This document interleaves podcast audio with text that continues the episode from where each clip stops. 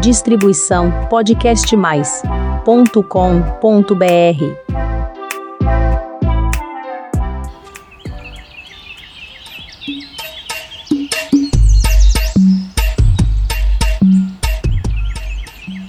Hoje é a primeira sexta-feira do mês, portanto, é dia de punk, planta alimentícia não convencional. Não é funk, hein?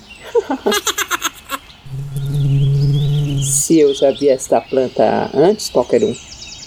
Claro que sim. Além de tudo, ela é muito gostosa. Que planta é esta? É a cana de macaco. Então vamos falar dela. Mas antes, vamos às apresentações do canal. Seja muito bem-vindo, meu querido ouvinte, ao Jardinagem Simples Assim, um canal de podcasts que fala só sobre a vida das plantas. Meu nome é Elaine Polito, autora do pequeno livro de decoração e dos e-books Eco Decor e Jardinagem Simples Assim.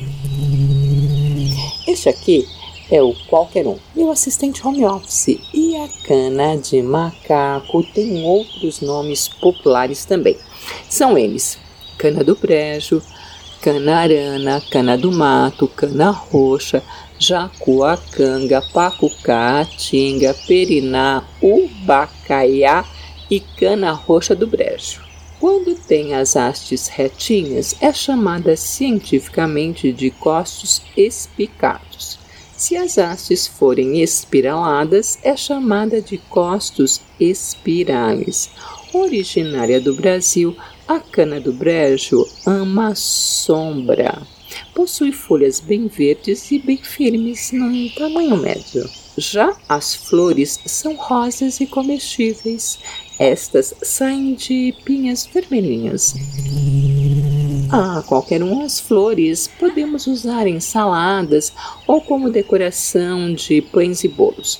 Já as folhas podem ser usadas em infusões e possuem propriedades medicinais servem para fazer sucos verdes indicados contra diabetes e diarreias. A raiz tem propriedades analgésicas e anti-inflamatórias. Entretanto, esta planta é totalmente contraindicada durante a gravidez e a amamentação. Sabe qualquer um? A cana de macaco pode ficar muito bem ornamentando jardins também, não é? Você também acha qualquer um? Então tá bom. Agora vamos dar tchau. Semana que vem tem mais jardinagem simples assim. Até lá. Tchau.